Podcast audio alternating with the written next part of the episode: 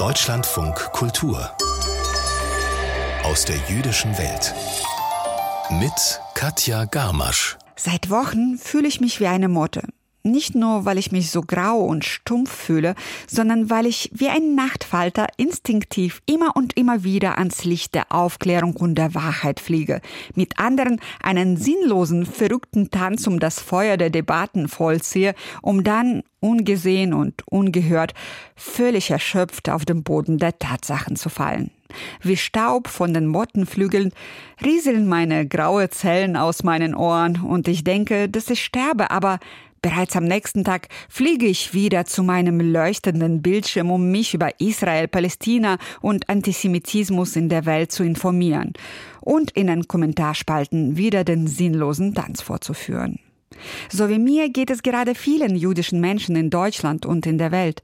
Eine, die damit täglich zu tun hat, ist die Psychologin Marina Czerniewski. Sie ist Gründerin und Direktorin des Vereins OFEC, der Betroffene von antisemitischer Gewalt berät.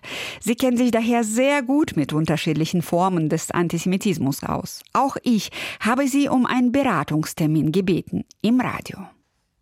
Frau Czerniewski, warum ist das gerade so laut? Warum hat jeder eine Meinung, ob im Netz oder auf der Straße?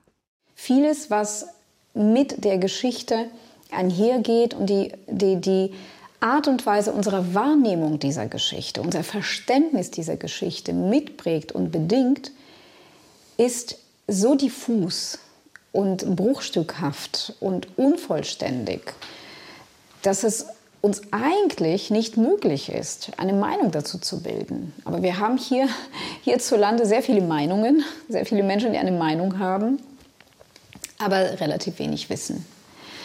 Und ähm, dazu kommt auch ein starkes Bedürfnis, und das liegt im israelbezogenen Antisemitismus zugrunde, das Bedürfnis der Entlastung von der eigenen Tätergeschichte in diesem Land eine Voreingenommenheit dem Staat, aber auch Juden gegenüber.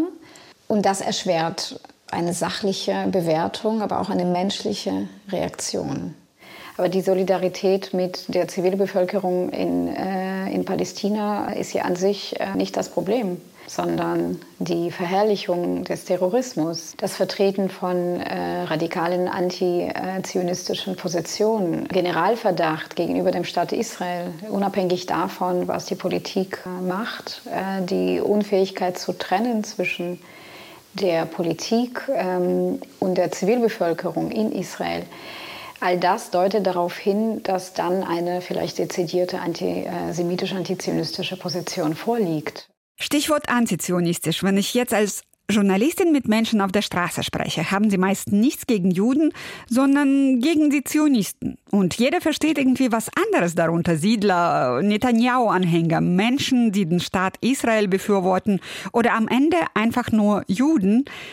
Alle sind jetzt plötzlich Antizionisten geworden, nicht nur Muslime, sondern vor allem auch die Linken.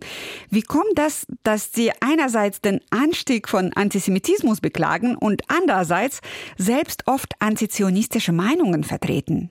Aber da müssen wir über die Geschichte von Antisemitismus und Antizionismus und israelbezogenem Antisemitismus uns unterhalten.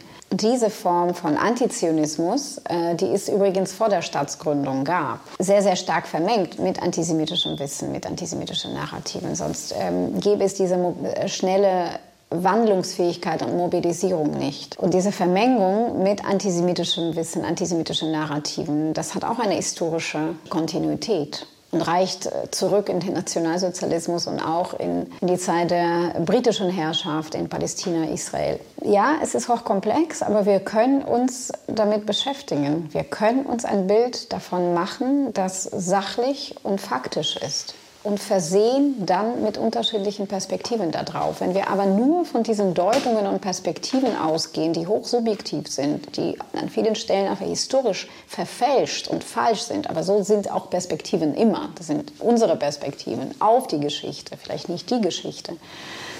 Wenn wir nur davon ausgehen, haben wir ein Problem, weil wir sozusagen Meinungen bilden auf einer, einer sehr wackeligen Grundlage. Und eigentlich ist dieses Nie wieder ne? auch so ein Slogan.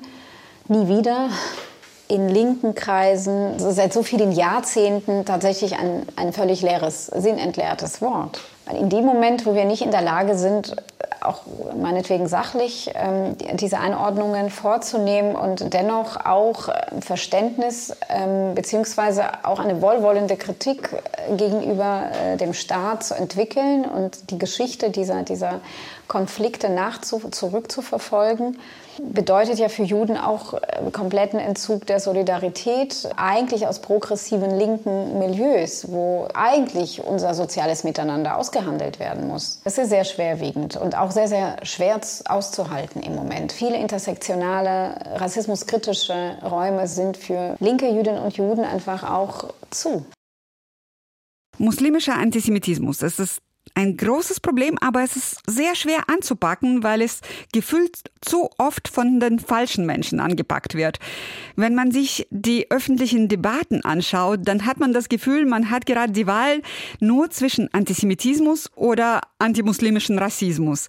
Es wird zum Beispiel gegen Einwanderung und Migration immer öfter mit Antisemitismus argumentiert. Also wir sollten uns nicht instrumentalisieren lassen durch solche Bekundungen. Ich habe kein Verständnis dafür. Und viele andere Juden in diesem Land haben ebenfalls kein Verständnis für populistische Instrumentalisierungen unserer existenziellen Sorgen und Probleme.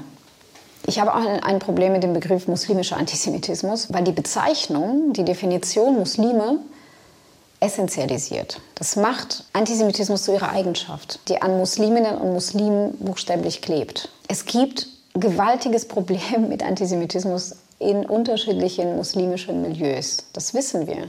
Wir haben nur die Schwierigkeit, darüber zu sprechen, weil es oft gekappert wird aus populistischen Gründen. Aber wir müssen darüber sprechen, weil nur das diese Gewalt, die jetzt so ausagiert wird, ermöglichen kann. Wenn Einstellungen von Menschen mit ihrer Identität verknüpft werden, wenn sie bejaht werden, legitimiert werden, dann wachsen junge Menschen auf in einer Überzeugung, dass sie das Richtige tun und dass sie das Richtige denken. Sie haben ihr Narrativ. Und an diesem Narrativ können wir nichts tun. Wenn wir in, unserer gesellschaftlichen, in unserem gesellschaftlichen Vakuum nicht versuchen, andere Kommunikationsformen zu finden, die Menschen nicht ausschließen, nicht ähm, dämonisieren. Warum ist es überhaupt so schwierig, Antisemitismus zu benennen und ihn von Israelkritik abzugrenzen? Das sehen wir in unserer Forschung mittlerweile auch sehr deutlich und auch überhaupt in der Forschung zu Antisemitismus, dass es die Schwierigkeit gibt, sich Antisemitismus zu nähern, dass, dass, dass Menschen oft der, der Meinung sind, dass sie es nicht greifen können, das Gefühl haben der Ungreifbarkeit, der Abstraktion, weil Antisemitismus als etwas Vergangenes, etwas Diffuses, Amorphes eingeordnet wird. Und äh, wir können natürlich nicht gegen ein Problem vorgehen, wenn wir das Problem nicht genau definiert haben. Aber alleine dadurch, dass auch jetzt Menschen sagen, ich fühle mich so unsicher, ich weiß nicht, woher das kommt und wo es hingeht, und wer dafür verantwortlich ist, zeigt das, dass wir hier mit einem Kompass zu tun haben, der ein wenig verloren gegangen ist. Und das, daran müssen wir wirklich arbeiten. Und der erste Schritt ist ein, ein verändertes Bewusstsein für Antisemitismus in all seinen Formen. Und auch ein Bewusstsein dafür, dass wir damit in einem engen Zusammenhang sind. Es gibt ja auch oft diese Einstellung, dass man sich als Privatperson nicht mehr einsetzen muss, weil das ja schon die Bundesregierung viel zu sehr macht, sich für Israel einzusetzen. Das ist mir aufgefallen ähm, bei den ähm, Reden, politischen Reden und Ansprachen. Der Satz Israel ist unsere Staatsräson und aus diesem Grund stehen wir Juden und Israelis zur Seite. Und ich möchte hier eine Sache klarstellen. Die Unterstützung und Solidarität mit der angegriffenen Bevölkerung, mit dem Staat, der sich verteidigen muss, der die Pflicht hat, seine Bürger zu verteidigen, darf nicht alleine aus diesem Umstand hervorgehen. Sonst impliziert dieser Satz und dieser Gedanke, dass es nur deswegen wichtig ist, Juden und Jüdinnen beizustehen, dass es nur deswegen wichtig ist, für ihre Sicherheit Verantwortung zu übernehmen. Aber diese, diese Pflicht entsteht alleine schon deshalb, dass hier grundlegende Rechte auf ähm, Unversehrtheit mit Füßen getreten werden, und zwar seit Jahrzehnten. Dass es hier um eine terroristische Vereinigung geht, um mehrere terroristische Vereinigungen geht, die sich auflehnen gegen die Demokratie, gegen die ähm, Zivilbevölkerung, gegen den Staat, gegen die Staaten, gegen verschiedene Staaten, die Anschläge verüben. Und da sind nicht die Muslime pauschal verurteilt. Das ist auch sehr wichtig. Welche Rolle spielen dabei die Social Media? Wir leben in, einer in zwei Gesellschaften gleichzeitig, ähm, in zwei großen Räumen. Wir leben offline und online. Und das, was Menschen online konsumieren, bestimmt ihr Weltbild, bestimmt ihr Verhalten ähm, bis aufs Detail. Und das hat mit Rechtsextremismus zu tun, das hat mit äh, radikalem Islamismus zu tun, das hat ähm, einfach nur mit äh, ja, politischen äh, Sozialisierungsprozessen zu tun. Und ähm, es gibt keine einfache Antwort und es gibt auch nicht eine Antwort, die alles lösen kann. Ich glaube, alle Kriege haben jetzt einen doppelten Boden. Äh, der Krieg ähm, im Feld und der Informationskrieg, der diesen Krieg flankiert und begleitet. Äh, das heißt, wir sprechen hier um Deutung, über Deutungskämpfe, Kämpfe, äh, ideologische Kämpfe, aber auch äh, über den Kampf der Bilder. Meines Wissens nach hat Israel längst diesen Kampf verloren, weil die äh, israelischen mit diffamierenden Bildern die Verstorbenen noch einmal entwürdigen, nicht auf diese Art und Weise umzugehen.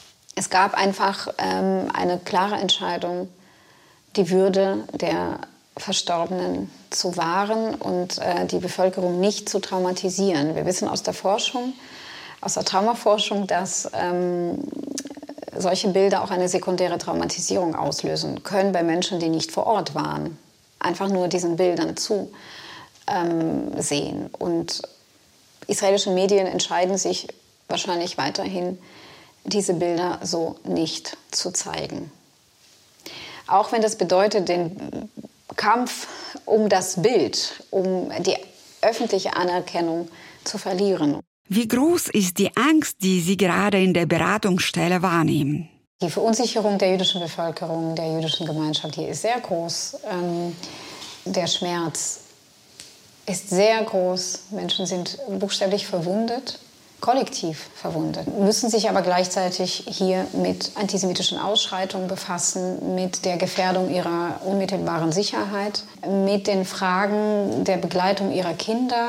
Es sind sehr schwerwiegende was tun dagegen? Kann man da kurzfristig irgendwas unternehmen oder sind langfristige Maßnahmen wie Aufarbeitung von Antisemitismus oder Demokratiebildung gerade in den muslimischen Communities gefragt? Mir ist noch mal wichtig zu sagen, dass wir natürlich nicht Menschen, die mit Gewalt auf die Straße gehen, die ähm, extrem antisemitische Parolen skandieren, die jüdische Häuser anzünden, die jüdische Häuser mit mit Davidsternen markieren, äh, die jüdische Schüler mit Gewalt überziehen. All das müssen wir nicht dulden und sagen, wir schauen auf eure Einstellung, wir fragen euch, warum ihr das macht.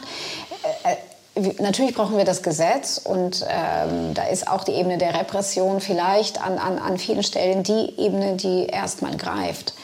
Aber das sind kurzfristige Maßnahmen und sie greifen ja auch nur dann, wenn es um Rechtsverletzungen geht und um ähm, Strafrecht und äh, Straftaten. Aber was machen wir mit alles, mit, mit all dem, was sonst noch passiert? Was machen wir mit Gedanken, mit Einstellungen, mit Affinitäten, mit Gefühlen? Was machen wir damit? Und das können wir nicht einfach partiell da oder dort ein wenig nachjustieren, sondern das eine hängt mit dem anderen zusammen. Und wenn es um den Antisemitismus unter Musliminnen geht, äh, in den muslimischen Communities, dann ist das eine gewaltige Aufgabe. Es ist aber auch eine gesamtgesellschaftliche Aufgabe. Weil niemand in Deutschland ihnen gegenüber treten kann und sagen kann, wir haben unsere Hausaufgaben gemacht, wir sind es nicht, aber ihr seid jetzt dran. Es gibt ja schon Vorschläge von der Politik, antisemitisch eingestellte Muslime auszuweisen. Was halten Sie davon? Sollen wir dann die deutschen Antisemiten auch ausweisen oder ihnen die deutsche Staatsbürgerschaft entziehen? Das ist eine ernstzunehmende Frage. Das ist nicht der Weg. Das ist der Weg vielleicht, um, um die eigene Ohnmacht zu zeigen und äh, zu zeigen, dass wir einfach dem Problem nicht gerecht werden, dass wir einfach keine Lösung haben wir können Menschen nicht zwingen, anders zu denken. Niemals wird es gelingen, Menschen dazu zu zwingen, ihre Einstellung zu verändern, sondern wir können Menschen dazu einladen, ihre Einstellung zu hinterfragen. Das ist eher der Weg und darauf müssen wir setzen. Und das hat nicht nur mit Bildung zu tun, weil auch immer dann darauf geschaut wird, was macht die Bildung, was macht die Schule. Das sind die Familien in Verantwortung, aber auch die öffentlich-rechtlichen Diskussionen, äh, Beiträge, auch Medien. Ähm, die soziale Arbeit, alle, alle Bereiche des öffentlichen Lebens sind, haben, tragen dafür Verantwortung, dass unsere Gesellschaft ein wenig weniger rassistisch, ein wenig weniger antisemitisch wird.